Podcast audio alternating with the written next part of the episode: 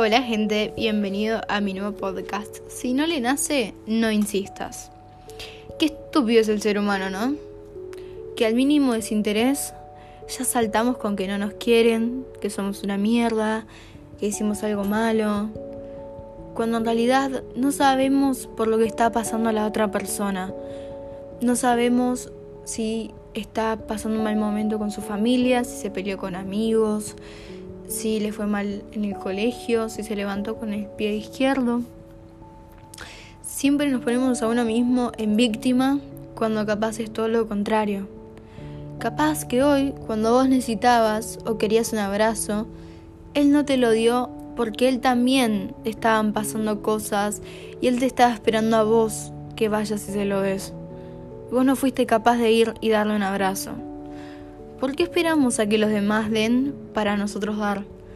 ¿Por qué no damos de una vez y dejamos de hinchar? ¿Nunca se pusieron a pensar que cuando nosotros más insistimos a alguien con algo, como puede ser eh, el cómo estás, estás bien, muchas veces es porque ves mal a la otra persona y también te preocupas por esa persona. Pero hay un dicho que dice siempre la persona que tenés al lado te refleja lo que vos no querés ver de vos. No sé si se entiende mucho. Entonces, entonces esto sigue así. Como por ejemplo, el si estás bien o el cómo estás, es a uno mismo que está esperando que alguien nos diga para que se den cuenta de lo mal que la estamos pasando. Y nosotros no sabemos qué nos está pasando.